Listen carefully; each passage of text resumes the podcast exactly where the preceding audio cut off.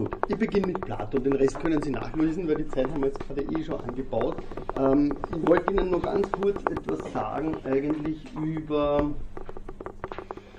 das, was ich das letzte Mal schon gemacht habe, nämlich was die Herausforderung für die Philosophie ist, über Gewalt und über Krieg im Besonderen zu sprechen, äh, angesichts dieser klassischen Orientierungen, an denen sie die Philosophie ausrichtet, nämlich einerseits so ein Konzept wie dem guten Leben oder auch dem Frieden oder dann äh, moderner gesprochen, so Konzepten wie der Autonomie der Vernunft, einer kommunikativen Vernunft oder einer diskursivierten Vernunft oder insgesamt äh, übergreifend betrachtet so ein Konzept wie der Ordnung. Ähm, die Herausforderung, vor der man sich wiederfindet, äh, wenn man Gewalt nicht als etwas begreifen, denken will, was sie sozusagen on the long run im Diskurs aufheben lässt, ja, aller Habermas, aller Diskurstheorie, was nicht als eine Art Kinderkrankheit abgetan wird, wie das bei Rawls mitunter vorkommt, oder sozusagen als ein Betriebsunfall der Moderne. Ähm, die Herausforderung besteht dann darin, Gewalt in sozusagen das Funktionieren, in die Social Fabrics, in, in das Funktionieren von Sozialität hineinzudenken und sich zu überlegen, was das für unsere Konzepte von Sozialität und von Politik bedeutet. Da steht dafür ein Schlagwort, das man vielleicht benennen kann als negative Sozialität. Und ähm, das ist eigentlich der Hintergrund, vor dem ich den Krieg gerne thematisieren will. Ich sage dazu jetzt nicht viel mehr. Ich habe dann einige Fragen und Gefahren gewissermaßen aufgelistet warum ist es überhaupt notwendig, dass man Gewalt und Krieg neu zu denken versucht? Ja, weil eine Reihe von aktuellen Diskursen von so Dingen sprechen wie einer sogenannten Rückkehr der Gewalt, von einem Atavismus der Gewalt, der Gewalttätigkeit des Menschen, weil soziobiologische Erklärungen äh, dann relativ schnell wieder ins Feld geführt werden und weil er in den Humanwissenschaften sowas wie, naja, man kann sagen, ein Mythos sogenannter sinnloser Gewalt noch sehr, sehr weit verbreitet ist. Das heißt, ganz kurz gefasst, dass man Gewalt, wenn sie nicht entweder als Antwort, also zum Beispiel als Antwort auf verweigerte Anerkennung, als Instrument, äh, das heißt zweckrational oder also aus einem Habitus entstehend, da könnte man an die Frankfurter Schule und einen autoritären Charakter denken, aber an den äh, mentalen Habitus, ähm, der sich ganz körperlich niederschlägt, wie, wie das Teveleit zum Beispiel gezeigt hat in seinen Männerfantasien mit Bezug auf den Faschismus. Ähm, wenn sie alles das nicht bewerkstelligen lässt, das heißt, wenn sie nicht als Antwort, als Ressource oder als aus einer habituellen Disposition erklärt werden kann, dann kommt man ganz schnell mit diesem Syntagma äh, ähm, einer sinnlosen Gewalt zur Hand man will die Gewalt in gewisser Weise immer weg erklären. Man will Erklärungen dafür haben und diese, könnte man sagen, diese Jagd nach ursächlicher Erklärung, anstatt nach vielleicht einem breiteren Verstehen, äh, ist das große Problem im Hintergrund, das natürlich vor allem die Sozialwissenschaften auch betrifft. Das ist der Hintergrund ähm, und eine ganz entscheidende Denkfigur, wie Gewalt ähm, in der Moderne eben gedacht wird, ich habe das schon ein bisschen vordeutend gesagt, mit Bezug auf Hobbes vor allem, ist der Begriff der Ordnung. Ordnung ist, ja, und da wäre es jetzt so schön, wenn ich diese Baumann-Zitate hätte, äh, Ordnung ist in gewisser Weise, argumentiert Baumann äh, in verschiedenen Werken, also äh, die Moderne und der Holocaust oder Moderne und Ambivalenz, das Letztere ist da besonders relevant. Ordnung ist in gewisser Weise dieses ähm, er sagt dieses Monster, das die Moderne geboren hat. Ja, warum, warum sagt er das? Ich lese es Ihnen langsam vor, vielleicht kann man dann, können Sie folgen. Naja, lassen wir das. Er schreibt dort, Ordnung und Chaos. Punkt. Wenn sie überhaupt erstrebt wird, wird Ordnung nicht als Ersatz für eine alternative Ordnung angestrebt. Der Kampf um Ordnung ist nicht ein Kampf der einen Definition gegen eine andere, einer Möglichkeit Realität auszudrücken gegen eine andere. Es ist ein Kampf der Bestimmung gegen die Mehrdeutigkeit, der semantischen Präzision gegen Ambivalenz, der Durchsichtigkeit gegen Dunkelheit, der Klarheit gegen Verschwommenheit. Ordnung als ein Konzept, als eine Vision, als ein Zweck konnte nicht ausgedrückt werden, hätte es nicht die Einsicht in die totale Ambivalenz, die Zufälligkeit des Chaos gegeben. Also die Einsicht in die Zufälligkeit, in das Chaos, das hier ganz klar bestimmt wird, ja, als etwas, gegen das es anzukämpfen gilt, geht vorher. Ja. Ähm, wir haben das das letzte Mal schon mit, dem, mit den Überlegungen bei, bei George Agamben gehabt und auch bei Eric Weil, die ja alle auch im Prinzip davon ausgehen, Agamben ein bisschen vorsichtiger und mehr auf die Ambivalenz bezogen, dass es diese Korrelation von Ordnung und Chaos, Unordnung gibt. Ja? Und dass im Hintergrund äh, dieses Projekts Ordnung immer so etwas wie eine Imagination oder Imaginationen von Unordnung stehen. Und die Frage ist jetzt, wie modern, wie die Ordnung, er schreibt hier von dem Projekt Ordnung, ein Projekt, das mit der Moderne entsteht, wie die sich anhand solcher Imaginationen eigentlich selbst vorantreibt. Er schreibt dann noch in einem anderen Zusammenhang, aber das ist glaube ich auch erhellend, Ordnung ist ständig im Überlebenskampf begriffen. Das andere der Ordnung ist nicht eine andere Ordnung. Die einzige Alternative ist das Chaos. Das andere der Ordnung ist das Miasma des Unbestimmten und Unvorhersagbaren. Das andere ist die Ungewissheit jener Ursprung und Archetyp aller Furcht. Chaos, das andere der Ordnung ist reine Negativität. Es ist die Verneinung all dessen, was Ordnung zu sein sucht. Gegen eben diese Negativität konstituiert sich die Positivität von Ordnung. Aber und das ist der entscheidende Gedankengang, den er hier vorschlägt, aber die Negativität des Chaos ist ein Produkt der Selbstkonstitution der Ordnung. Ihre Nebenwirkung, ihr Abfall und gleichwohl die Conditio sine qua non ihrer Möglichkeit. Und das ist holzschnittartig, was er da tut. Ja, das gebe ich sofort zu. Das ist ja nicht der Punkt. Der Punkt ist, dass er genau auf diese Korrelation hinweist. Ja, also nicht einfach sagt, äh, wir stehen da dort, wo die Moderne sich als ein Projekt versteht, das Ordnung schaffen will.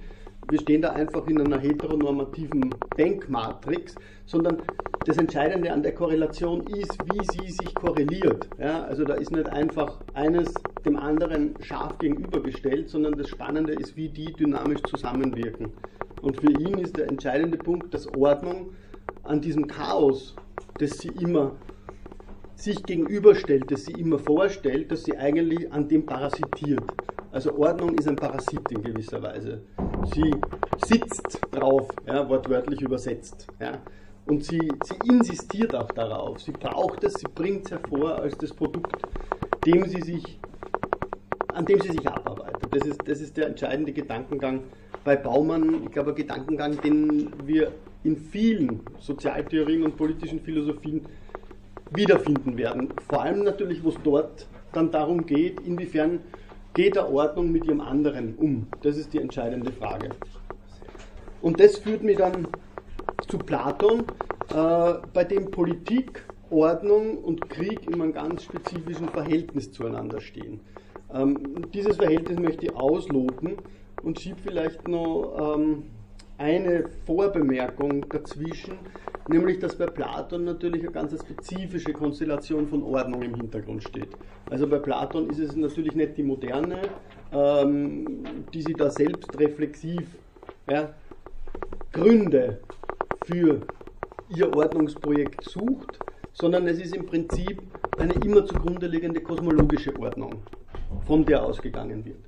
Wobei natürlich auch wiederum spannend ist, für die griechische Philosophie steht im Hintergrund ebenso das Chaos. Äh, das Chaos, das erst in Formen sozusagen gebracht werden muss und das immer irgendwo droht, nämlich das, was die griechischen Denker das Apeiron, also das, das Formenlose, das, das Grenzenlose eigentlich nennen. Also ich mag jetzt nicht viel weiter mal sagen über diesen Ordnungsbegriff, der da im Hintergrund steht. Das Spannende ist, ähm, dass bei Platon der Versuch unternommen wird, dass er das Kosmologische, die Physis zusammendenken will mit den Gesetzmäßigkeiten, den Gesetzen, den Nomoi. Also diese, dieses Zusammenwirken ist für ihn das ganz, ganz Entscheidende. Und wie Sie wissen, ist das Ganze ein Teil äh, seiner Auseinandersetzung mit den Ideen, mit der Ideenlehre. Wie verkörpern sich die Ideen in der Wirklichkeit? Wie kommt dadurch eine Ordnung, im Griechischen die Taxis, in dieses Grenzenlose. Wie schneidet sich der Mensch, kann man dann natürlich auch sagen, in gewisser Weise symbolisch seine Welt zurecht? Wie, wie gewinnt die Sinn? Ja? Es ist nicht der freie schöpferische Willen des Menschen hier, sondern es ist auf einer kosmologischen Grundlage, auf der Grundlage der Ideen eine hervorgebrachte Ordnung. Die Ideen sind überzeitlich, an denen kann man partizipieren durch die Ideenschau. Gut, wir machen nicht platonische äh, Erkenntnistheorie, aber es ist wichtig. Es ist deshalb wichtig, weil für äh, Platon im letzten eine Idee natürlich die alles Entscheidende ist, es ist die Idee des Guten, die über allen anderen steht. Wie er sagt, ef pekena tes usias, also über dem Sein steht. Und diese Idee des Guten, die wird ganz, ganz zentral sein, wenn es jetzt darum geht, äh, zu verstehen, wie Politik und Krieg zusammenspielen. Weil natürlich äh, die Ausrichtung der Polis, die Art und Weise, wie die Polis sich ausrichten soll, an dieser Idee des Guten entlang verfahren muss. Ja. Das Spannende an der ganzen ähm, Erzählung, die Platon liefert, an dieser ganzen Theorie, an seiner politischen Theorie, ist ein gewisser Widerspruch, der da ganz, ganz basal eigentlich ist. Ja. Also Platon geht davon aus, ähm, dass die Gutheit des Guten über allem herrscht. Ähm, gleichzeitig geht er davon aus, dass Menschen natürlich auch Schlechtes tun. Daher bedarf es der Gesetze, daher bedarf es der Polis. Wir haben in gewisser Weise diese, diese Schwäche in unserer Innerlichkeit. Wir haben diesen, diesen Seelenteil des Begehrens, der im Zaum gehalten, der unterworfen werden muss. Und die Frage ist jetzt, wie kann ich dadurch, ja, dass jeder Teil in das ihm zugesprochene Gebiet sozusagen zurückbefördert wird, das heißt bei ihm Gerechtigkeit, dass jeder Teil das Seine tue. Wie kann ich dadurch ein umgreifendes Gleichgewicht herstellen, Gerechtigkeit, das zudem am Guten ausgerichtet ist? Platon argumentiert, dass das geht, aber es geht in gewisser Weise immer auch durch eine Verletzung der Idee des Guten. Also das Gute wird nicht einfach um seiner selbst willen verfolgt, sondern um zum Guten zu gelangen, muss auch Schlechteres getan werden. Und das ist natürlich der Ort, an dem die Auseinandersetzung mit äh, dem Krieg vor allem den Platz hat. Also einerseits die Idee der Gerechtigkeit hat, kennt sowas wie ein universales Schädigungsverbot, so nennt er das. Ja? Und auf der anderen Seite muss er irgendwie diese Praktiken da hineinbringen, weil sie anders äh, dieser Zugang zum Guten für ihn nicht realisieren lässt. Das ist in gewisser Weise so diese Widersprüchlichkeit, auf die ich mich jetzt stürzen möchte äh, und ein bisschen en Detail zeigen möchte, wie das bei Platon funktioniert. Sie erinnern sich vielleicht an, an das Zitat, das ich letztens schon so ganz ein, einführenderweise aus den Nomoi gebracht hatte, wo es ähm, um Kreta geht, wo es um die Frage geht, wieso denn alle, ähm, alle Verrichtungen des täglichen Lebens in, ähm, in Kreta von diesem quasi militärischen Geist und Duktus geprägt sind. Und er schreibt da, ich zitiere es noch einmal, ich dächte, Freund, dass es für jedermann leicht wäre, den Grund unserer Anordnungen zu erraten.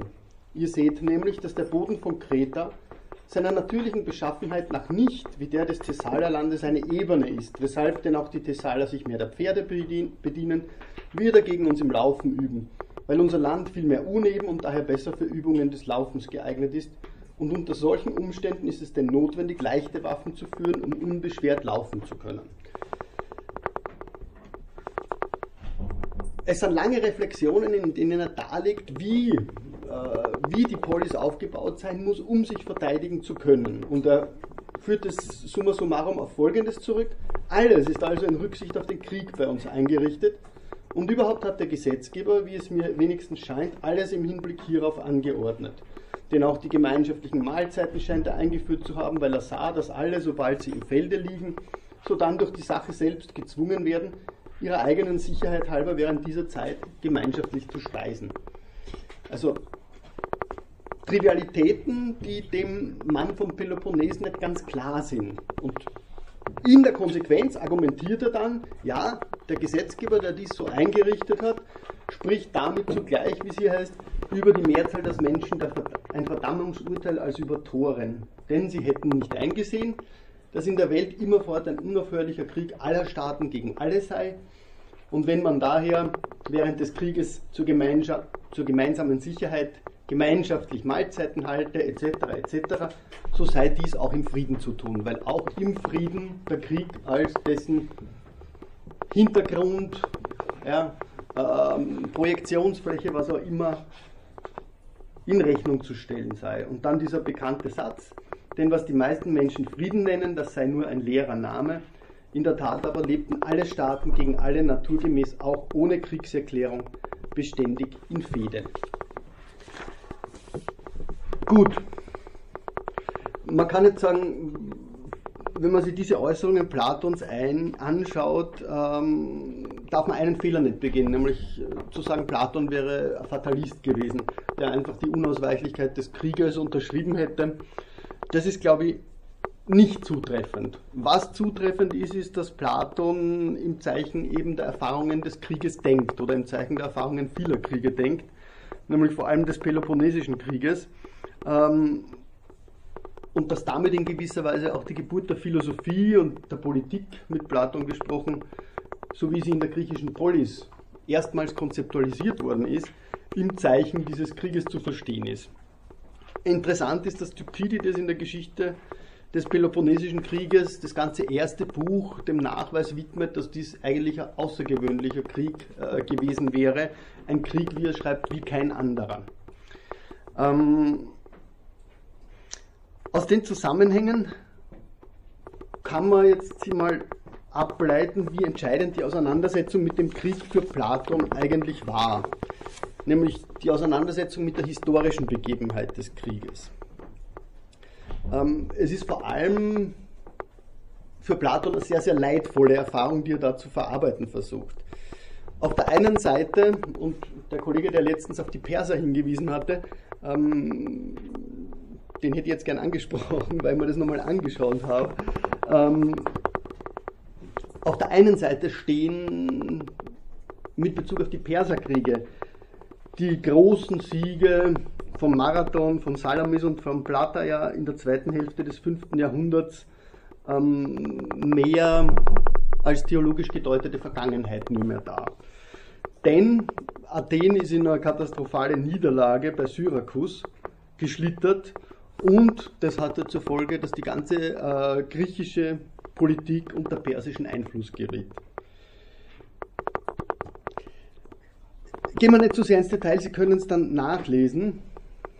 Ähm, das Entscheidende ist, dass, und das versucht äh, Thukydides herauszuarbeiten, äh, dass die Ursachen des Krieges vor allem, also sie sind ja doch da, dass die Ursachen des Krieges äh, vor allem, so wie er das argumentiert, mit äh, der Stärke Athens zu tun hätten, ja, die Sparta in gewisser Weise, wie er an einer Stelle schreibt, zum Krieg gezwungen hätten. Ja. Da geht es einfach um dieses ökonomische Moment, das dann ganz, ganz zentral werden wird. Ähm, das heißt, der zwischen Sparta und den Persern 412 ausgehandelte und dann vom Großkönig vom Persischen diktierte Frieden von 387 ähm, dokumentiert diesen Einfluss ganz, ganz nachhaltig. Im Zeichen dessen sind Platons Jugend, Kindheit von den Erlebnissen dieses Krieges, dieses außergewöhnlichen Krieges eigentlich ganz, ganz klar gezeichnet. Im fünften Buch der Politeia, äh, das ich mir jetzt auch anschauen wollte, jetzt ist aber das Ganze abgestürzt, super, vielleicht geht es dann. Ähm, im fünften Buch der Politeia kommt Platon darauf ganz, ganz klar zu sprechen, ja, wenn er darüber eigentlich nüchtern, aber doch klar geführt, dass die Besiegten versklavt worden sind, dass die Gefallenen ausgeplündert wurden, dass die Tempel nicht äh, geachtet wurden, entweiht wurden, dass die Häuser niedergebrannt, das Land und die Äcker verwüstet worden sind. Das sind für Platon dann wir können es uns dann im fünften Buch genau anschauen. Das sind genau die Dinge, die er in gewisser Weise dann als ein Recht, ein, ein, ein Jus in bello gesatzt wissen will. Ja. Das sind die Dinge, die nicht geschehen dürfen, weil, wie er sagt, selbst wenn die Griechen gegen die Griechen Krieg führen in Zukunft, so sollen sie das immer im Zeichen, im Horizont einer Versöhnbarkeit tun. Sie sollen das nicht auf eine Art und Weise tun, die einen zukünftigen Frieden undenkbar macht. Ja. Das ist auch genau ein Punkt, den Kant in seiner Abhandlung über den ewigen Frieden macht. Das findet sie in der Weise eigentlich schon bei Platon. Ähm, so, jetzt probiere ich das zu starten, weil sonst habe ich nochmal hier die Zitate, die Ihnen gegeben Ja, ähm, bitte.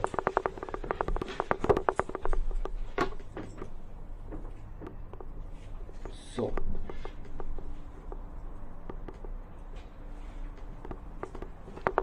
Kurzes Zitat von Thukydides.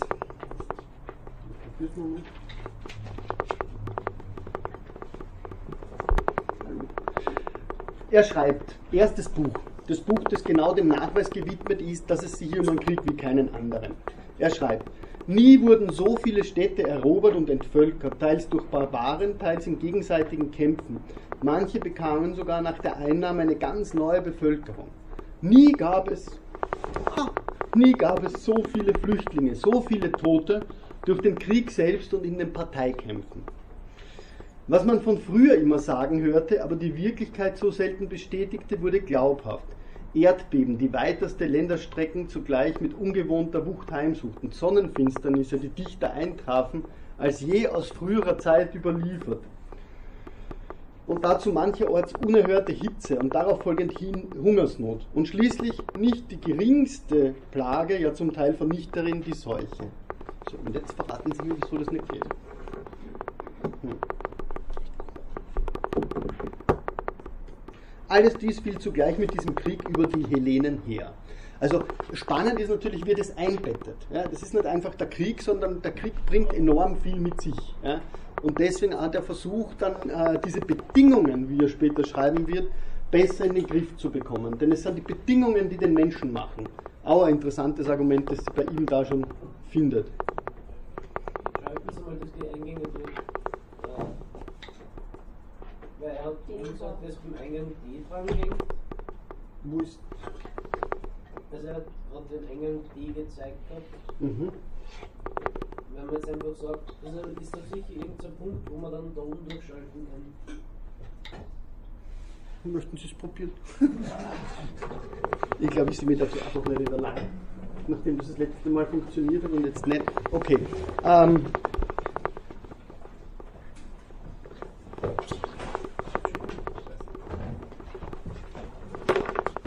Danke. Ähm, also diese, dieser, dieser Verweis auf die Bedingungen ist ganz, ganz spannend. Ähm, um nochmal diese leidvolle Erfahrung in den Vordergrund zu stellen, äh, man kann sich sehr, sehr viele Sequenzen aus dem äh, Peloponnesischen Krieg anschauen. Eine ganz, äh, ganz entscheidende Erfahrung war sicher, Platon war damals zwölf Jahre, war sicher ähm, die sogenannte Expedition in einem Funktioniert auch nicht, oder? Die sogenannte Expedition nach Melos, das eigentlich eine neutrale Insel war und ähm, die wirklich zu einer Strafexpedition wurde, äh, weil sie die Bewohner nicht mit den Bedingungen abgeben wollten, weil sie ihre 700-jährige Geschichte nicht einfach mit instrumentellen Erwägungen aufgeben wollten. Ähm, man könnte sagen, das war für Platon einer der Auslöser, der sie äh, nicht wirklich nachweisen lässt, aber der zu seiner Lebzeit äh, auch natürlich recht intensiv diskutiert wurde und da in der historischen Forschung als eine entscheidende Schlüsselerfahrung herausgearbeitet wurde.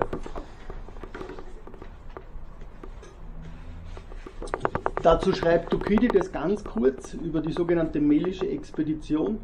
Da die Belagerung nun verschärft wurde und auch Verrat aus den eigenen Reihen vorkam, mussten die Melier kapitulieren und den Athenern die Entscheidung über ihr Schicksal überlassen. Die Athener aber töteten alle erwachsenen Melier, die sie zu fassen bekamen, Frauen und Kinder wurden als Sklaven verkauft, den Ort gründeten sie selbst dann neu, indem sie später 500 Siedler entsandten. Also ähm, Extremform von Kolonisationskrieg in gewisser Weise könnte man jetzt argumentieren. Eine andere ähm, ja, Sache, die ich jetzt aber eher auslassen werde, weil das einfach zu viel Text ist, ist ähm, bereits, ich glaube im dritten Buch, die ganzen Begebenheiten um den Bürgerkrieg in Kerkyra, äh, die, die einfach eine Reihe von Schilderungen in Thukydides Schrift dokumentieren. Ähm, ja, die Sie sich einfach dann anschauen können. Also ich stelle es dann online und fertig. Jetzt gebe ich dann auf. Ähm, auf jeden Fall in dieser, in dieser melischen Expedition und in den Begebenheiten von Kerkyra fand sie wahrscheinlich für Platon oder auch für die Diskussion seiner Zeit äh, in gewisser Weise die brutalste Verkörperung des athenischen Machtwillens und Expansionsstrebens dargelegt. Bewusst erlebt sicherlich hat Platon auch die Belagerung Attikas durch die Spartaner 413 ähm, und was das an Folgen für die Bevölkerung Athens mit sich brachte. Die Grausamkeiten, die Thukydides schildert, äh, erspare ich Ihnen. Sie können das wirklich da an einigen ähm, Punkten nachlesen. Ähm, einer der nachdrücklichsten Schilderungen findet sie eigentlich äh, bereits am Ende des achten Buches, wo es dann um den sogenannten sizilianischen, um die sizilianische Expedition geht, äh, wo bei Thukydides die, die Internierung der Unterlegenen geschildert wurde und äh, ja, das weist in gewisser Weise auf Internierungslager der Moderne vor, ähm, wenn ich da auch nicht die historischen Kontinuitäten jetzt zu eng äh, ziehen würde. Auf jeden Fall würde ich sagen, der Hintergrund der historischen Erfahrungen, einerseits der Perserkriege, andererseits ähm, der Niederlagen Athens und des Peloponnesischen Krieges, zeigen eindeutig, wie stark man Platon mit Bezug jetzt auf die Auseinandersetzung zwischen Politik, Krieg und Frieden, also vor allem auch dann mit Bezug auf dieses übergreifende Projekt einer, einer Koine-Arene, das heißt eines übergreifenden Friedens, eigentlich verstehen muss. Und das Spannende ähm, wird sein, wie er diese Idee eines Kriegsverhinderungsprogramms, das in der Polis sich ausdifferenzieren soll, immer auch mit Bezug auf das Innen der Polis wie auf das Außen der Polis thematisiert. Also das bleibt in gewisser Weise äh, ein labiles, fragiles Gleichgewicht, aber äh, ein Gleichgewicht, das, das keineswegs von einer Abschottung zwischen den beiden Dimensionen ähm, zu verstehen ist. Gut, also ich überspringe alle die schönen Stellen, die ich für Sie zusammengetragen hatte, was Thukydides betrifft und gehe damit gleich in die Politeia hinein, vor dem Hintergrund Ordnungsdenken, kosmologisches Ordnungsdenken, Konstitution des Staates, Politeia und die Rolle, die der Krieg darin spielt. Man könnte sagen, dass äh, Platons Politeia ein ganz, ganz entscheidendes oder eine entscheidende zentrale Überlegung, die Platons Politeia ausmacht, ist die Analogie von Einzelseele und Staat. Und die erlaubt es, würde ich argumentieren, den Topos des Krieges in einem sehr umfassenden Sinn zum Angelpunkt sozusagen, zu einem geheimen, nicht explizit ausgesprochenen Angelpunkt seiner ganzen Philosophie zu machen. Die Verbindung ist oft angesprochen, aber nie wirklich explizit gemacht. Sie ist eher vielfach ausgeblendet sogar. Also die Frage, wie ähm, Krieg und Gewalt in der Konstitution der Polis zentral sind, die streift man, die kann man mitunter ähm, auch jetzt in Bezug auf die rhetorisch-dialektische Form dadurch bestätigt finden, dass manche Aussagen, die uns zum Staunen verleiten, äh, da oft Gesprächspartnern ja, in den Mund gelegt werden äh, und, und, in dieser thetischen Form, in der sie vorgebracht werden, von Sokrates dann oft äh, unkommentiert übergangen werden. Ja. Also es ist, wenn man genau hinsieht, eine ganz, ganz spannende Art und Weise, wie diese Dinge hier argumentativ unverarbeitet teilweise stehen bleiben. Ich werde es an ein paar Stellen dann zeigen.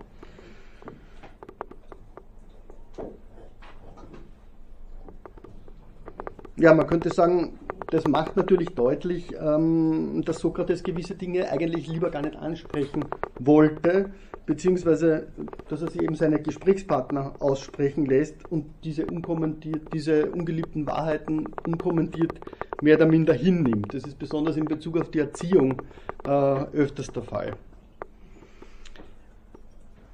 Die Erziehung, die Lebensweise der Wächter, die Selektion und so weiter und so fort da wird es besonders deutlich, wenn er dann äh, davon spricht, inwiefern man für die Erziehung auch List und Trug, ja, Lügen gebrauchen muss, ja, die Wächter über vieles im Unklaren belassen muss, um dadurch ein höheres Gut hervorzubringen. Also das, das, das ist genau diese, ähm, diese Problematik, die da im Hintergrund schwelt in gewisser Weise. Also in Bezug auf diese unausgesprochene These, wie ich sie genannt habe, dass Böses Gutes bewirken könne, nämlich etwas Gutes bewirken könne, das eigentlich der Gutheit des Guten widerspricht. Denken Sie nochmal an dieses Zitat aus den Nomoe. Ähm, das belegt, dass Platon vom Krieg nicht nur in Bezug auf dessen faktische Formen handelt, auf dessen explizite, sondern gerade auch mit Bezug auf die Rolle, die der Krieg auch als Abwesender im Frieden spielt.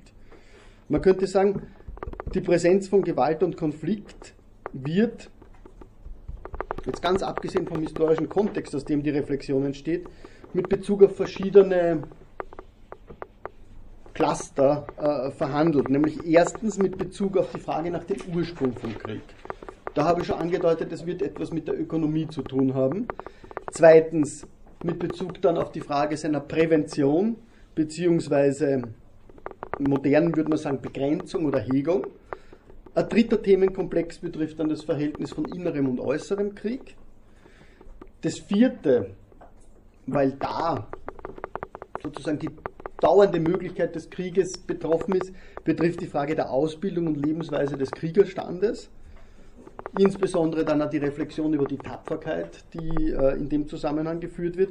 Und fünftens äh, den übergreifenden Zusammenhang von Politik und Krieg, den Platon da artikuliert. Gut, vielleicht Schritt für Schritt. Ein entscheidender oder interessanter, interessanter, weniger entscheidender Punkt, ein interessanter Punkt ist, dass der ganze Dialog, der die Politeia ja ist, im Hause des Polemachos stattfindet. Der Polemachos, äh, der Sohn eines reich gewordenen Kaufmannes, trägt aber Polemos und Ache, er trägt den Krieg im Namen. Ja.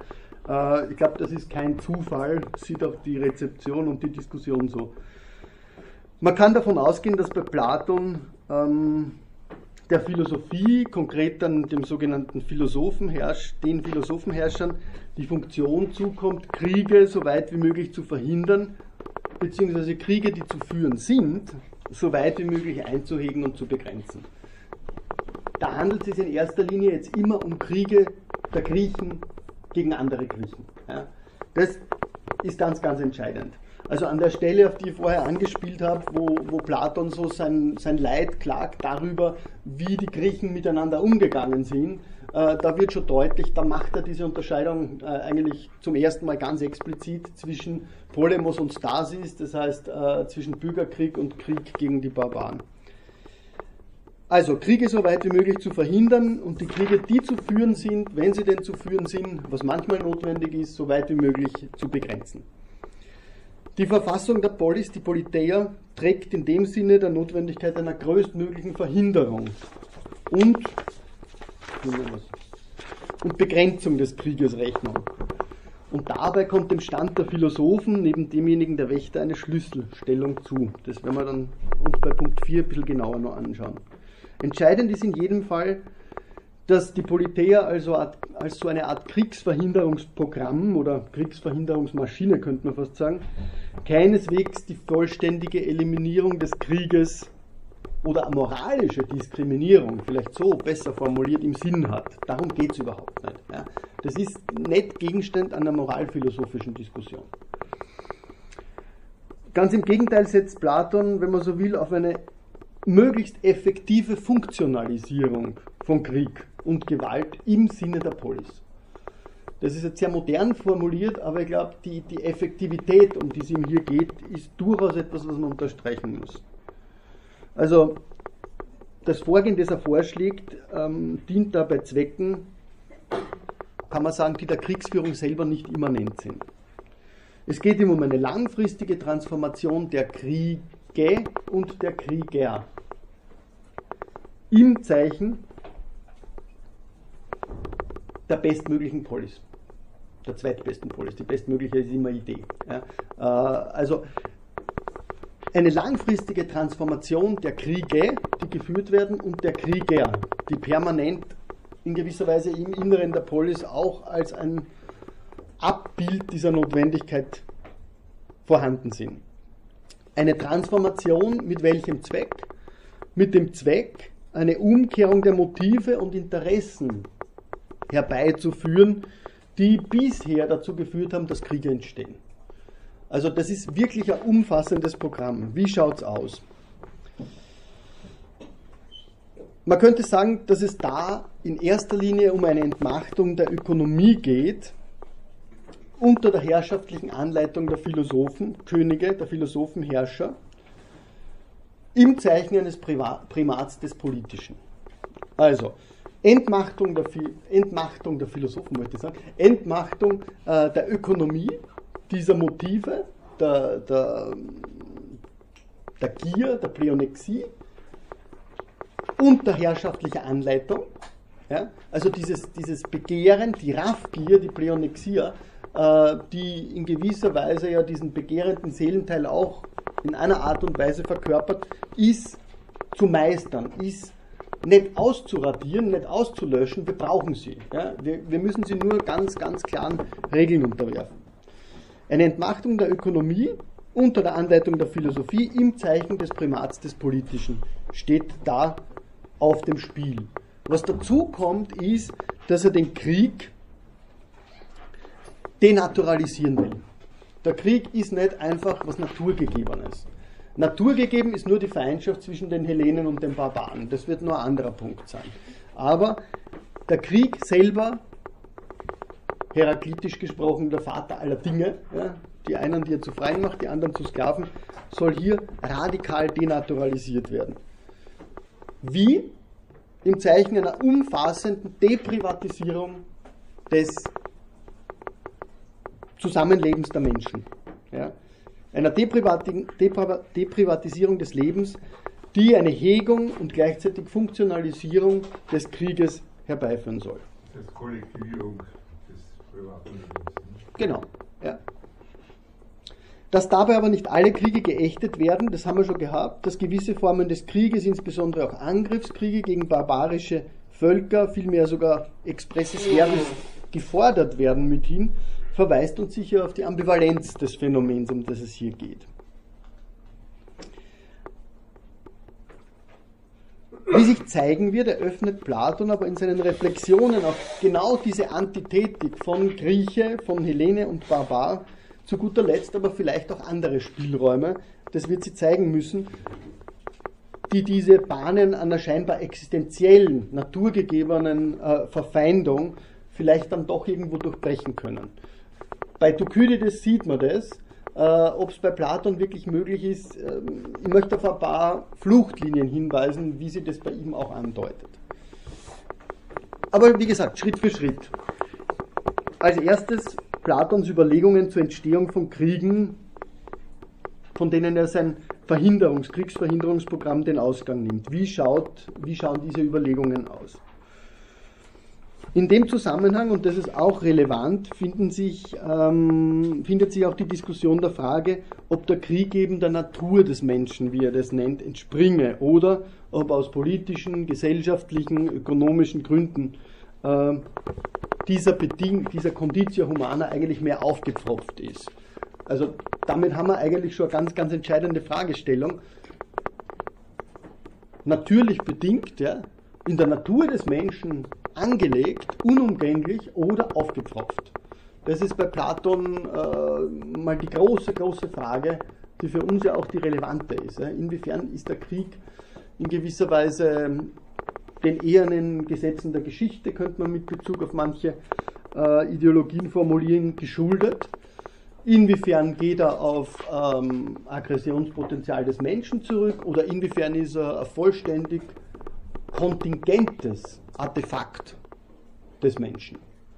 Das ist die Frage, die, die Platon da eigentlich auch schon stellt.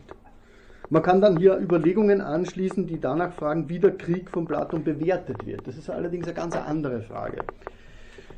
Da müsste man sich dann auch der Frage stellen, ähm, was gängig, was oft diskutiert worden ist, ob man Platon mit einem gewissen Bellizismus in Verbindung bringt oder ihn eher als Pazifist hinstellt. Ich glaube, beides ist nicht zutreffend, äh, aber es verweist darauf, dass die Frage nach der Bewertung des Krieges eine ganz, ganz entscheidende ist. Äh, und dass man eigentlich diese Frage, die Phänomenologen würden sagen, mal in Klammer setzen muss, um sich anzuschauen, wie, der, wie die Genese des Krieges aussieht. Und ich glaube, diese Auffassung von Platon, dass da eines dem anderen in gewisser Weise aufgepfropft wird, ist eine ganz, ganz spannende und eigentlich sehr moderne. Ich möchte jetzt dann im Folgenden versuchen, Platons Auffassung, Platons Diskussion des Krieges im Zusammenhang mit seiner Konzeption von Gerechtigkeit äh, zu durchdenken. Leitfaden dieser Zusammenschau, die bei Platon eigentlich nicht geleistet wird zwischen der Diskussion der Gerechtigkeit und der Reflexion auf den Krieg, ähm, wird genau von dieser Paradoxie wird genau diese Paradoxie sein, auf die ich äh, schon hingewiesen habe. Nämlich, dass Gerechtigkeit für Platon ein sogenanntes Schädigungsverbot impliziert, Kriege jedoch ohne eine schädigende, das heißt gewaltsame Definition per Definition nicht aus, pardon, gewaltsame Dimension per Definition nicht auskommen können. Dass also, wenn man mit Platon argumentieren will, gerechte Kriege nicht schaden, wäre eigentlich die Konsequenz. Dass also gerechte Kriege sogar für die Feinde noch förderlich sind, ist aber genau der wunde Punkt, um den es uns gehen muss.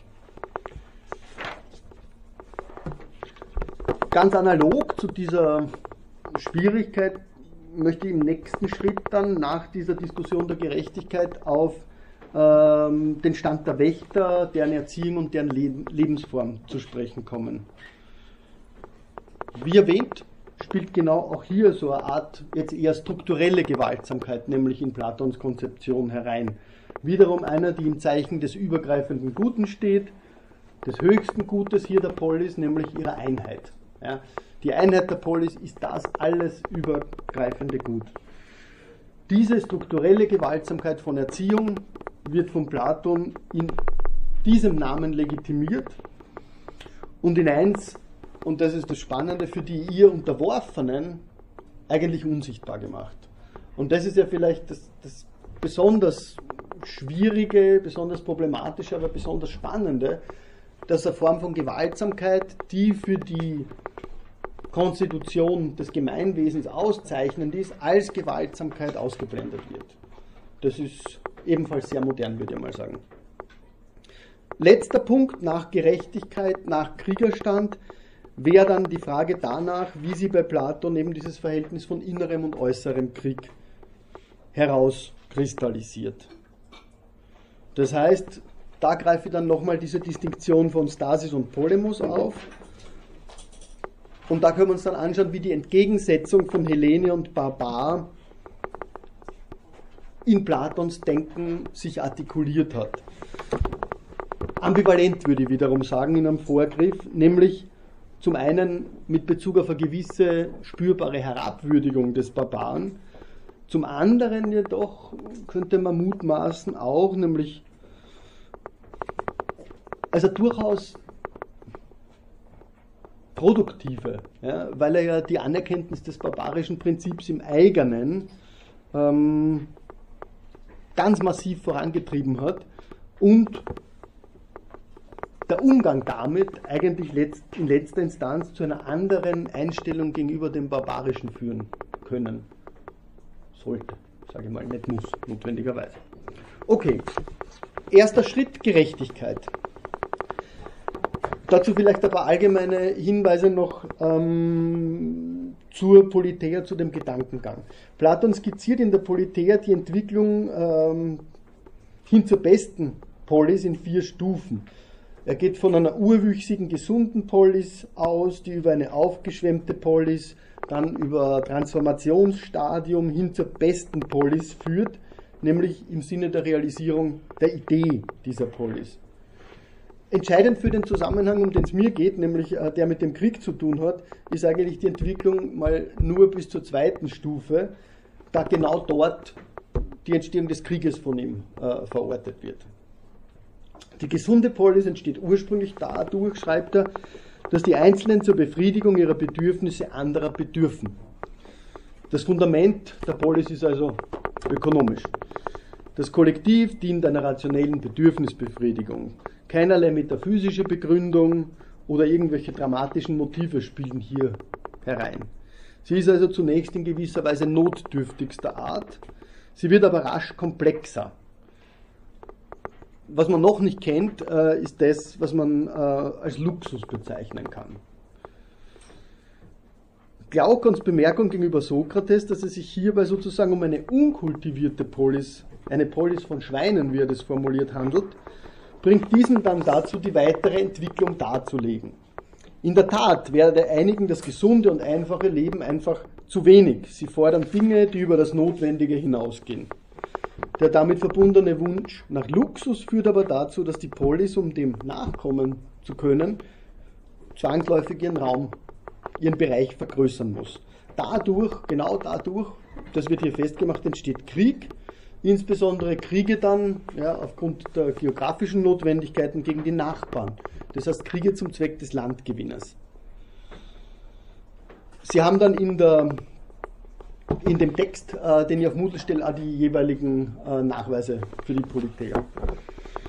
Durch die hiermit notwendig werdende Schaffung einer Armee, klarerweise, das ist der nächste Schritt, bleibt dann auch in der Folge, selbst im Falle, wenn der Krieg nicht faktisch vorherrscht, ähm, der Krieg gewissermaßen prägend für diese. Der Krieg wird hier also ganz allgemein gesprochen als ein Phänomen dargestellt, das seinen Ursprung in der Maßlosigkeit, im unangemessenen Besitzstreben hat. Mit der Aufblähung, er spricht von der aufgeblähten Polis, stellt sich dann weiterhin auch die Notwendigkeit der Sicherung der eigenen Verteidigungsfähigkeit ein wohingegen es ja in einer ursprünglichen Polis äh, nichts zu holen gibt. Ja, also dort, wo man auf dieser basalsten Weise lebt, ist es hinfällig, Krieg zu führen. Was wichtig ist, ist die Tatsache, dass Sokrates, der hier ja der Protagonist des Diskurses ist, nicht, überhaupt nicht, von einem naturhaften Machtstreben des Menschen handelt, das Krieg hervorruft. Er redet auch nicht von einer gewaltsamen Natur des Menschen. Was hier entwickelt wird, ist einzig und allein, könnte man formulieren, eine dekadenztheoretische Auffassung des Krieges. Eine dekadenztheoretische Deutung, die Krieg aus dem Verfall eines gesunden Zustandes zu erklären versucht. Man muss sich aber dennoch fragen, ob für, ob für Platon die Ursachen des Krieges nicht doch in der menschlichen Natur angelegt sind. Alles hängt in gewisser Weise davon ab, inwieweit es möglich ist, Sphären wie das Natürliche vom Politischen abzusondern. Da der Krieg laut Platon aus dem dekadenten Streben nach Luxus in der Polis erwächst, das heißt auf einer relativ entwickelten Stufe, scheint der Krieg also ein höchst politisches Phänomen zu sein. Politisch wäre hier jedoch vor allem mit Bezug auf nichts anderes als eine arbeitsteilige Organisation einmal zu verstehen. Gleichzeitig gibt es aber bei Platon durchaus auch so etwas wie eine sehr strikte Distinktion von Natürlichem und Politischem. Der Mensch ist nämlich nicht mehr von Natur aus bedürftig und als Einzelner gleichsam ein Mängelwesen und mithin insbesondere auf arbeitsteilige Vergemeinschaftung angewiesen. Er ist also von seiner Natur her gleichsam auf die Polis angelegt, könnte man sagen. So gesehen müsste man von einer Art Kontinuum zwischen natürlichem und politischem ausgehen. Die Entwicklung der Polis, so wie sie hier dargestellt wird, erklärt vielleicht auch, weshalb die platonische Konzeption eines künstlichen Mittels wie des Gesellschaftsvertrags überhaupt nicht bedarf. Das ist dann für die weiteren Überlegungen relevant, wo es dann eben um den Kontraktualismus und dessen Auseinandersetzung mit dem Krieg geht. Denn das ist der Hintergrund. Diese Konzeptionen gehen von einem geradezu modellhaften Naturzustand aus, der eben durch seinen nicht politischen Charakter geprägt ist und daher auf einer wie auch immer dann genau bestimmten Natur des Menschen aufruht. Für Platon ist der Mensch, kann man aber sagen, ganz im Gegenteil zu dem, was dann Hobbes daraus folgern mag, zunächst überhaupt nicht auf Krieg angelegt. Er ist auf Kooperation angelegt. Dass dem so ist, besagt aber nur, dass es auch Anlagen gibt, wie eben die übersteigerte Besitzgier, die auf Trennung und Spaltung hinauslaufen können. So ist auch die Arbeitsteilung, auf die Menschen von Natur aus angelegt sind, ein potenziell spaltendes Element. Also diese, diese Arbeitsteilung, die ja später in eine spezifische Funktionalisierung äh, hinübergeführt wird, ist etwas durch und durch Ambivalentes. Das wird schon ganz, ganz früh hier deutlich. Wenn nämlich, warum? Wenn nämlich die wichtigsten Bedürfnisse erfüllt sind, können langsam Besitz und Reichtum zu vorrangigen Gütern werden, wodurch dann wiederum innere wie äußere Konflikte erstehen. Allgemein besehen ist es wahrscheinlich so, das ist alles ein großes Narrativ, ja, ist es wahrscheinlich so, dass sich die Polis im Zuge der Arbeitsteilung ihrer dadurch sich erschließenden Perspektiven überhaupt erst bewusst geworden ist, wodurch dann wiederum der Wunsch nach mehr entstanden ist und sich fortgeschrieben hat. Man kann also festhalten zwischenzeitlich, dass auch für Platon die Möglichkeit des Krieges in der menschlichen Natur doch irgendwie angelegt ist. Vergleichen wir ein bisschen im Vorgriff mit Hobbes. So offenbaren sich aber ganz, ganz entscheidende Differenzen. Differenzen, die man berücksichtigen muss, wenn man von der Angelegtheit von Krieg oder Gewalt in der menschlichen Natur sprechen möchte. Für Hobbes ist die, Grund, die menschliche Natur grundsätzlich so veran, veranlagt oder verfasst, dass sie zwangsläufig zum Krieg führen muss. Selbst wenn das nicht mehr ein Zustand faktischer Gewaltausübung sein muss. Für Platon im Gegensatz sollte man eher von Möglichkeiten und Neigungen zum Krieg sprechen, die nur unter bestimmten Bedingungen, das heißt unter kontingenten Bedingungen, zum Krieg führen können, aber nicht müssen. Für Hobbes gründet der Krieg in dem, was er Selbsterhaltungsstreben nennt. Für Platon gründet er in der Raffgier. Drittens, für Hobbes resultiert der schlimmste, der naturzuständige Krieg, bellum omnium contra omnes, daraus, dass die Menschen nach Sicherheit streben, die sie durch den Krieg paradoxerweise aber beständig vereiteln. Im Naturzustand, das ist die Konsequenz, bestehen folglich für Hobbes, wenn überhaupt nur sehr basale Besitzverhältnisse und keinerlei kulturelle wissenschaftliche Errungenschaften. Wir haben das letztens in den Zitaten gesehen. Für Platon hingegen ist der Krieg erst in einem relativ fortgeschrittenen Stadium der gesellschaftlichen Entwicklung überhaupt möglich. Und vierter Punkt, bei Hobbes ist der Naturzustand grundsätzlich unpolitisch. Er ragt seinerseits aber immer ins Politische hinein, wenn man das so formulieren darf. In der Politeia scheint es dagegen keine klaren Trennungslinien zu geben zwischen diesen Bereichen. Der Krieg ist mithin nie als ein nur naturwüchsiges, sondern immer auch als ein politisches Phänomen ins Auge zu fassen. Das schon im Vorblick auf Hobbes was aber, glaube ich, relativ greifbar macht, wo da die grundlegenden Differenzen zu verorten sind. Dass man bei Platon also von einer Verschränkung von Politik und Natur, von politischem und natürlichem ausgehen kann, hat Konsequenzen. Es besagt zum einen, dass in der Antike ein Ende von Gewalt und Krieg nicht anvisiert wird, sondern vielmehr unterstellt wird, dass Krieg und Gewalt sich schlicht in einem gewissen Grade politischer Analyse und politischem Zugriff entziehen. Werden aber bei Platon Krieg und Gewalt im Horizont einer prinzipiellen Verschränkung der Dimensionen von Politik und Natur thematisch, so impliziert dies, dass die konkreten Bedingungen von Krieg durchaus auch ins Auge gefasst, benannt und diskutiert werden.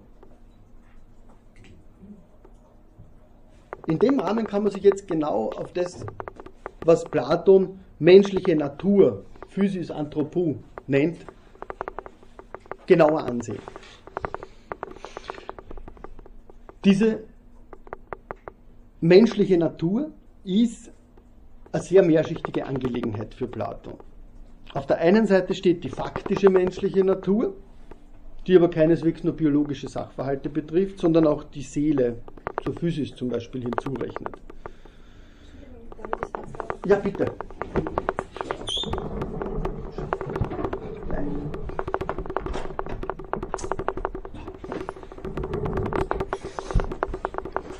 Ähm,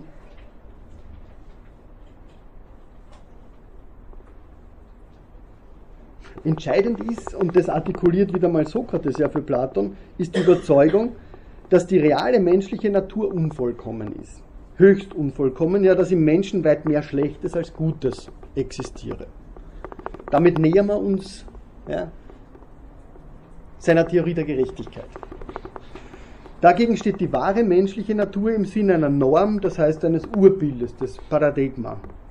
Die empirische Wirklichkeit ist darauf bezogen stets nur in defizienten Modi ein Abbild darzustellen.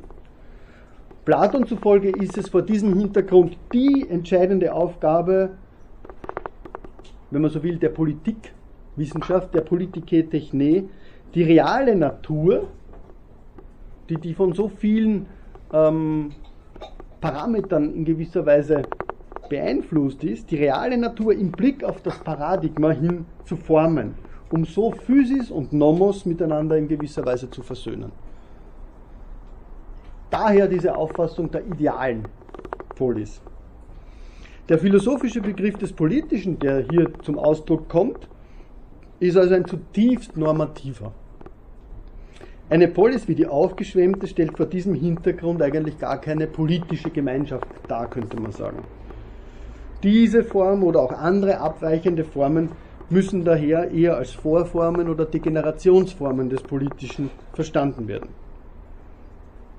Genau die Einsicht ist in Bezug auf den Krieg aber sehr relevant, denn sie bedeutet im Grunde, dass dieser nur von der wahren Polis, von der idealen Polis, als ein genuin politischer geführt werden kann.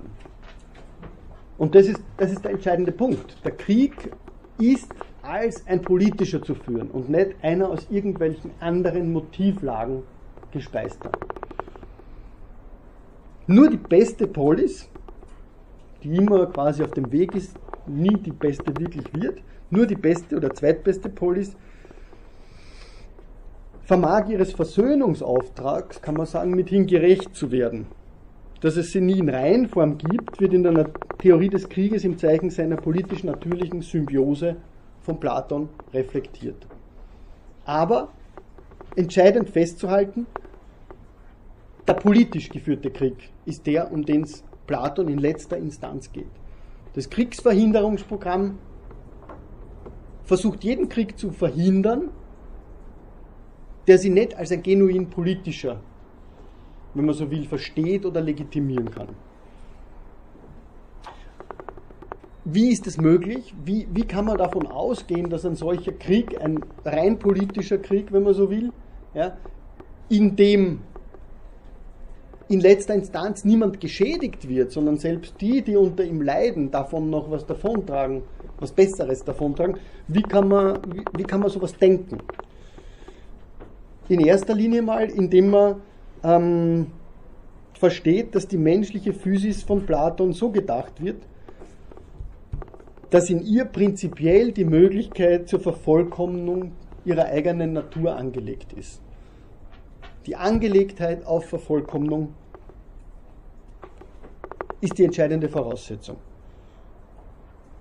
Es bleibt aber, würde ich argumentieren, eine Kluft zwischen dem Defizienten, zwischen dem Zustand dieser Physis Anthropou und dem Anzustrebenden.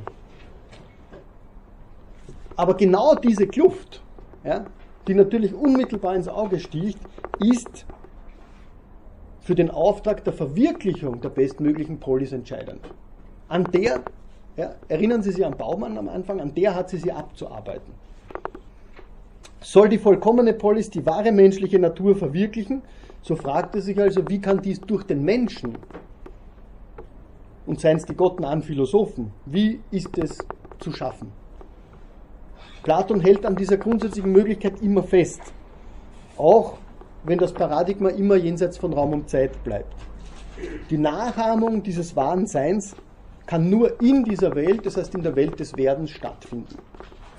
Selbst wenn es also eine fingierte Hypothese nur ist, ein rein politischer Krieg, bleibt doch nachzuvollziehen, wie diese Verwirklichung grundsätzlich realisierbar ist. Entscheidend an dieser Konzeption ist jetzt, an dieser platonischen Konzeption ist, dass sie sich einer konsequenten Bekämpfung und Ausmerzung all jener Elemente faktischer menschlicher Natur verschreibt, die der Verwirklichung der besten Polis entgegenstehen. Der Weg zur besten Polis erweist sich mithin als einer, in dessen Verfolgung der Philosoph das Politische bzw. die Einheit der Polis listenreich gewissermaßen im Sinne einer Waffe einsetzt, die das Schlechte in der menschlichen Natur aussondert und entfernt.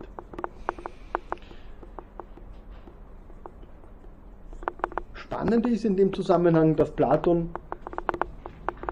wenn er dieses Programm jetzt darlegt, trotzdem nicht von sowas wie einer Perfektibilität, einer Vervollkommenbarkeit des Menschen ausgeht, dass er sowas nicht ansetzt, sondern dass er dann, wir werden das mit Bezug auf die Erziehung sehen, auf die Wächter, sondern dass er mit Lüge und heilsamer Täuschung, wie er das nennt, als Mittel einer solchen Realisierung der besten Polis eigentlich arbeiten muss.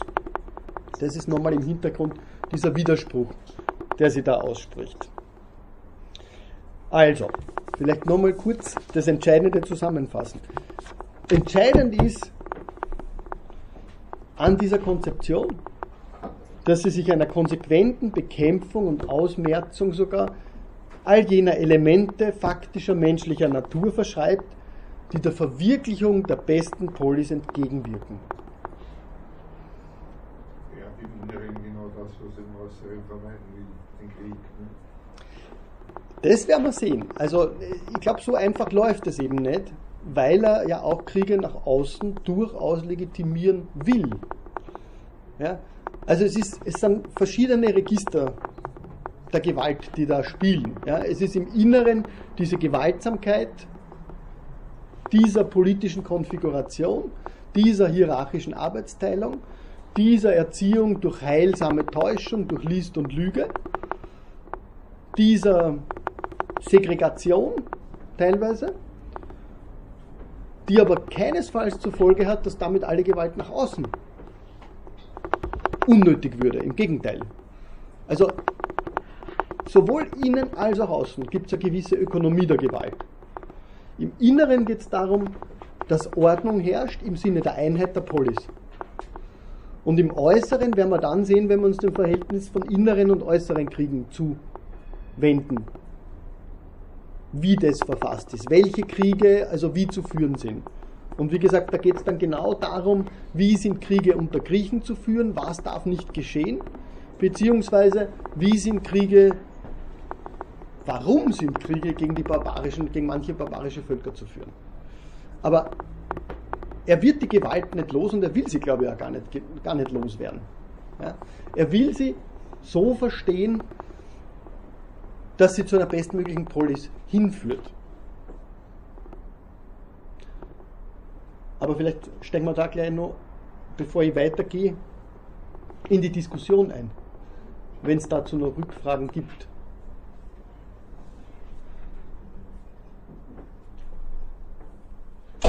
Also zum Inneren, zum Äußeren kommen wir noch. Ja? Das, das, das wird uns noch eigens zu beschäftigen haben. Zum Inneren auch noch. Jetzt geht es mal grundsätzlich nur darum, ähm, welche Rolle spielt der Krieg in Bezug auf diese Herstellung der bestmöglichen Polis. Na, ich sage vielleicht noch ein bisschen was dazu, was noch ein bisschen wagemutiger ist. Vielleicht können wir dann in die Diskussion einsteigen. Ähm, nämlich, was heißt all das jetzt für die Bewertung des Krieges, die Platon vornimmt? Ist der Krieg ein Übel? Gehört er per se zu den per se schlechten Möglichkeiten des Menschen oder wie ist das zu verstehen? Man könnte sagen, dass Platon die Frage ein paar Mal zunächst ausklammert. Er merkt nur mal an, dass der Krieg viel Übel mit sich bringe. sowohl für den Einzelnen wie für die Polis, dass Besitzgier, die den Krieger hervorbringt, wie er argumentiert, ein Übel ist. Folgt daraus aber, kann man fragen, dass der Krieg als solcher ein Übel ist und dass Übles nur Übles hervorbringen kann. Zunächst mutet es in der Tat so an, dass alles, was aus dem Begehrlichen hervorgeht, Schlechtes sei. Aber die Frage bleibt offen, ob man sich Schlechtes nicht über Umwege sozusagen nutzbar machen kann, um Gutes zu befördern. Das ist wieder genau diese Paradoxie, diese paradoxale Gedankenfigur, an die ich heute schon mehrmals jetzt erinnert habe, die da im Hintergrund steht. Kann man sich Schlechtes nicht über Umwege zunutze machen, um Gutes zu befördern? Gut. Man kann sagen, zunächst sollte man Platon wirklich explizit darin zustimmen. Er formuliert es so, dass zu viele Kriege schlecht, schlecht sind, nämlich für die Polis. Ebenfalls schreibt er, sei es schädlich, wenn der Herrscher aus eigennützigen Gründen Krieg führt. Des Weiteren schreibt er eben fest, dass bewaffnete Konflikte zwischen Hellenen bestimmten Regeln, denen von Ehre und Mäßigung zu unterliegen haben oder überhaupt so weit als möglich zu vermeiden sind. Keineswegs aber bedeutet das alles, dass der Krieg da irgendwie ethisch diskriminiert wird. Selbst die beste Polis bleibt Platon zufolge auf den Krieg hin eingerichtet.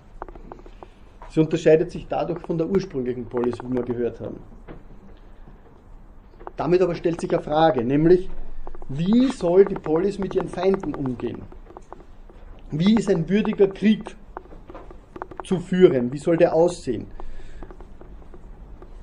Und noch anderes wird von Platon diskutiert. Also es ist sehr vielschichtig. Beispielsweise diskutiert er die Frage der Beistandskriege, die Frage der Angriffskriege gegen die barbarischen Völker eben. Lauter Dinge, die er überhaupt nicht ausschließt. Im Gegenteil, manchmal wirklich sogar explizit nahelegt. Zudem führt er auch aus, dass die Regeln würdigen Krieges überhaupt nur für innerhellenische Konflikte gelten sollen. Die einzige Form, das ist das, was man festhalten kann, die einzige Form von Kriegen, die explizit nicht zu führen sind, sind Kriege aus Raffgier. Das ist die einzige Form, die er wirklich radikal ausschließen möchte. Das Übel unangemessener Besitzgier ist, wie er erörtert, mit dem Besten nicht vereinbar. Zu guter Letzt schreibt er dann für die beste Polis, wenn sie denn einmal bestehen sollte, fest, dass sie keine Eroberungskriege mehr führen darf, wenn sie denn mal realisiert wurde. Sie unterhält jedoch sozusagen aufgrund ihrer Genese die Institution des Heeres. Das nächste Argument, das er bringt. Das heißt, paradox formuliert, wenn sie denn als die bestmögliche realisiert wird, dann kann sie selbst nicht schlecht sein, Sie ist aber aus etwas ursprünglich Schlechtem hervorgegangen. Gut. Übertreiben wir die paradoxalen Zuspitzungen nicht. Was Platon in der Politeia unternimmt, ist auf jeden Fall ein Versuch, nämlich der Versuch, das Schlechte für das Gute zu funktionalisieren. Ohne dass er das jetzt irgendwie moralphilosophisch nochmal reflektiert. Und wenn er später dann in den Nomoi die Bedeutung des Friedens viel vehementer unterstreicht, wenn er festhält, dass möglichst jeder sein Leben in Frieden verbringen solle und die Polis ebenso, dass Gesetze grundsätzlich um des Frieden Willens erlassen sind, so bleibt eines doch immer bestehen, nämlich, dass es hierbei grundsätzlich nur um die Verhinderung des Krieges im hellenischen Binnenraum geht. Um die Vereitlung des Bürgerkrieges also, um die Stasis. Die bleibt immer das wesentlich schlimmere Übel als der äußere Krieg. Jetzt könnte man sich fragen, wie steht es um dieses Problem der ethischen Bewertung? Ich glaube, dass es unmittelbar zur Frage der Gerechtigkeit führt, um die ja der platonische Korpus in dem Rahmen kreist.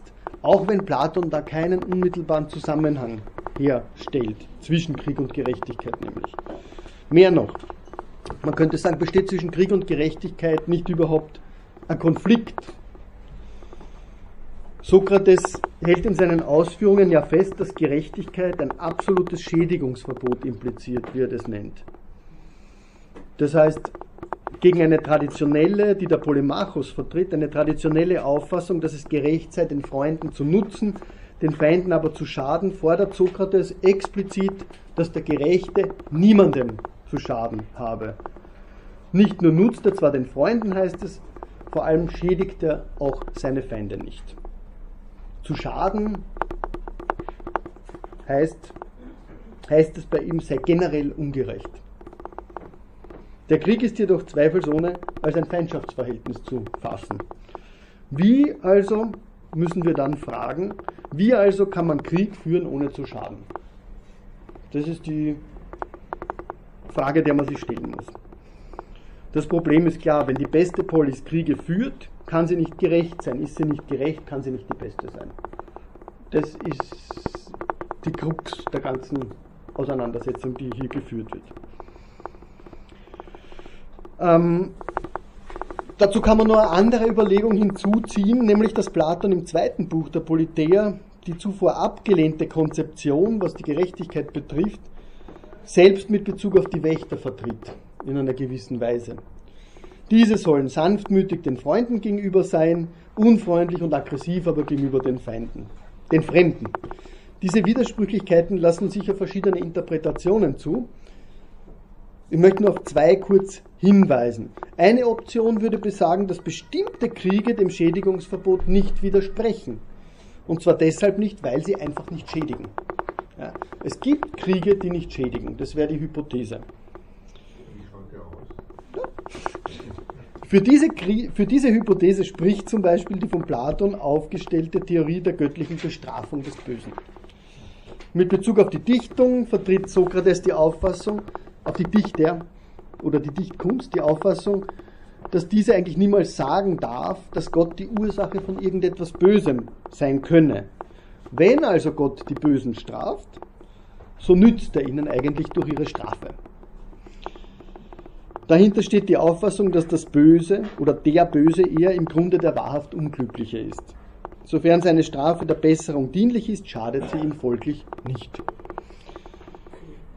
In Fällen schließlich, in denen keine Besserung in Aussicht steht, sei klarerweise sogar der Tod besser, weil er Erlösung bringt. Überträgt man diese Theorie auf den menschlichen Gesetzgeber, was kommt dabei raus? Das besagt dann, dass die Strafe des Gesetzes, sofern sie die Intention der Hilfe und Besserung verkörpert, nicht schädigend ist. Der strafende Gesetzgeber wirkt also die klassische Figur wie ein Arzt, der heilt in diesem Fall die Krankheiten der Seele. Überträgt man die Theorie jetzt auf die kollektive Ebene von Konflikten zwischen verschiedenen Polis, so heißt es folgendes. Manchen Polis wird durch Krieg nicht geschadet. Dann nämlich nicht, wenn diese verbrecherisch sind und der Krieg wie eine Polizeiaktion ausfällt. Entsprechend findet man in der Politeia sogar Hinweise darauf, dass Krieg gegen solche Stadtstaaten, die den innerhellenischen Frieden in Gefahr bringen oder brechen, explizit nicht schädigender Krieg ist. Dem Schädigungsgebot würde, das haben wir ja gehört, im Bereich der Stasis dabei dann entsprochen, wenn bestimmte Regeln der Konfliktaustragung Genüge getan wird und nur die Intention erfüllt wird, den Frieden zu restituieren. Mit Bezug auf Kriege gegen die Barbaren wiederum fällt die Argumentation wieder anders aus. Die Argumentation, die wir brauchen, um das Schädigungsverbot zu umgehen. Denn, wie? Hellenen und Barbaren sind Platon zufolge Feinde von Natur aus. Krieg gegen sie zu führen ist daher nicht schädigend, wenn es in diesen Kriegen ja darum zu bestellen oder darum geht, den Barbaren überhaupt ihren naturgemäßen Ort zuzuweisen. Das ist die eine Möglichkeit, wie man das argumentieren kann. Eine zweite Argumentationslinie würde anders aussehen. Die ging ungefähr so, dass man annimmt, dass der Widerspruch zwischen dem Schädigungsgebot, zwischen dem Schädigungsverbot und dem Krieg nicht eliminierbar ist. Schlicht und einfach deshalb nicht, weil die von Platon skizzierte Polis ja nicht die beste, sondern maximal die zweitbeste ist. Sie kann sie nie an das Paradigma heran, na, sie kann es nie verkörpern. Dass dieser Widerspruch oder Konflikt unaufhebbar ist, erscheint aber keineswegs absurd. Denn die beste Polis ist ja laut Platon dadurch ausgezeichnet, dass sie auf Krieg eingerichtet ist. Diese Mustergestalt der Polis berücksichtigt die Realität, zu der das Kriegswesen und der Krieg gehört. Es ist also nicht auszuschließen, könnte man dann schlussfolgern, im Gegenteil, dass die beste Polis nicht die schlechthin beste ist, jedoch die von Menschen einzig realisierbare. In Bezug auf den Umgang mit Zwist, Streit und Krieg und die Ungerechtigkeit, die diese mit sich führen, muss man dann sagen, dass diese letztlich nicht vermeidbar sind, aber begrenzt werden können. Ob man zwischen diesen Optionen, die da jetzt sehr holzschnittartig rausgearbeitet worden sind, überhaupt entscheiden kann, wird uns noch beschäftigen müssen, werden wir klären müssen. Zuvor müssen wir aber den Umweg noch fertig gehen, denke ich, nämlich ähm, eruieren, herausarbeiten, was in der Politeia über die Gerechtigkeit im politischen, in positiven Termini gesagt wird. Wir haben jetzt nur über das Schädigungsverbot gehört. Das wird insbesondere dann die positive Fassung der Gerechtigkeit im vierten Buch der Politeia ausgeführt, wo Platon positive Aussagen trifft, nachdem er zuvor schon zwischen Mikro- und Makroebene, wenn man so formulieren darf, Seele und Staat hin und her gewechselt ist. Eine Polis wäre dann gerecht, schreibt er, wenn in ihr jeder nur eines verrichtet, und zwar das, wozu er sich von Natur her am besten eignet. Politische Gerechtigkeit wird damit aber nichts anderes sein als Arbeitsteilung, wir haben es gehört, effektive Arbeitsteilung im Zeichen der Einheit der Polis, beziehungsweise im Zeichen der Gesundheit der Seele, der Einheit der Seele. Sowohl der Bürgerkrieg der Seele als auch der Bürgerkrieg im Stadtstaat ist das, was in jedem Fall zu vermeiden ist. Da wird diese Analogie von Staat und Seele nochmal ganz, ganz, ganz klar greifbar. Nur wenn Arbeitsteilung effektiv ist, könnte man sagen, erlaubt sie es, dass sich die drei Arethei, Besonnenheit, Tapferkeit und Weisheit, entwickeln und auch erhalten. Und wiederum, das müssen wir uns jetzt dann ansehen in Bezug auf die Analogie zwischen Seele und Staat. Der Grundgedanke wäre, der da dahinter steht, dass nur auf der Grundlage einer gesicherten Ökonomie, wenn man so will, etwas Höheres überhaupt geschaffen werden kann. Ja. Das ist aber die basalste Bestimmung und Platon erweitert sie. Gerechtigkeit wird nicht mehr nur mit sinnvoller Arbeitsteilung identifiziert, nicht die Spezialisierung ist entscheidend, wiewohl sie in gewisser Weise das Fundament bildet, sondern von grundlegender Bedeutung wird sein, dass kein Stand sich in die Geschäfte der anderen einmischt. Vor allem, sagen wir es so, wie es für Platon ist, dass sich niemand aus dem dritten Stand, aus dem niedersten Stand, dem der Erwerbstätigen, in die höheren Stände einmischt. Also die Hierarchie hat durchaus Durchlässigkeiten, aber die sind sehr klar reglementiert und verlaufen vielfach nur in klar geschilderte Richtungen. Also spricht man von Gerechtigkeit im Sinne des ein jeder tue das Seinige, so meint dies nur, dass jeder Stand das Seinige tue. Warum also der Umweg über die Arbeitsteilung, könnte man sagen? Dass Platon diesen Umweg nimmt, hat scheinbar, hat anscheinend den Zweck, würde ich sagen, dass so eine nahtlose Anknüpfung an, die, an das, was er als menschliche Natur fasst, möglich wird. Dass Gerechtigkeit in sinnvoller Arbeitsteilung besteht, fasst sie als etwas Naturgemäßes und in eins als etwas ökonomisch Zweckmäßiges. Sie erscheint als ein in der menschlichen Natur angelegtes ökonomisches Prinzip der Organisation der Polis. Platon wird dieses Konzept aber dann einer Änderung unterziehen, die er relativ unterschwellig und unmerklich vorbringt. Es dient ihm, könnte man sagen, als eine Art Vehikel dafür, zu zeigen, dass Gerechtigkeit in der Polis im eigentlichen Sinne darin besteht, dass hierarchisch geordnete Stände das ihrige tun.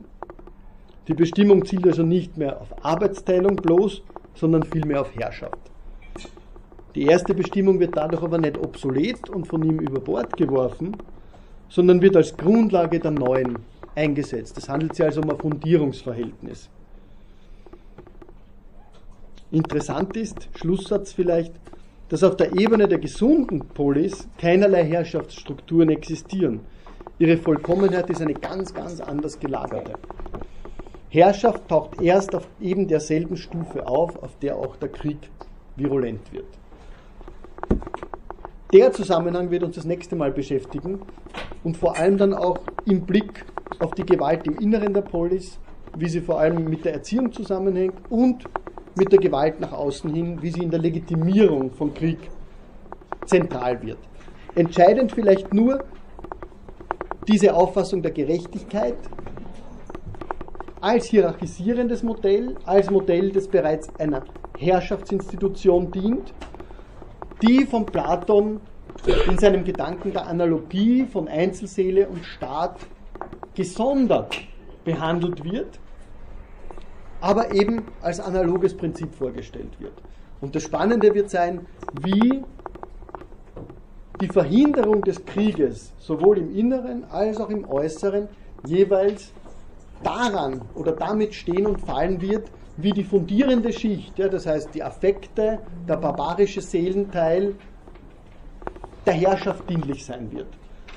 Und umgekehrt dann, wie der Umgang mit den Barbaren der Polis dienlich sein wird. Und damit hätten wir wieder genau diesen Gedanken, den Baumann auch vorgelegt hat, wenn es darum geht, naja, haben wir da ein parasitisches Verhältnis ja, zwischen dem ordnenden Prinzip und das, was die Ordnung bekämpft.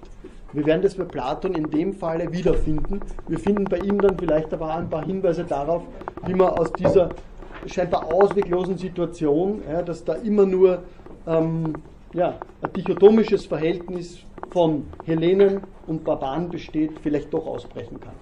Danke für heute.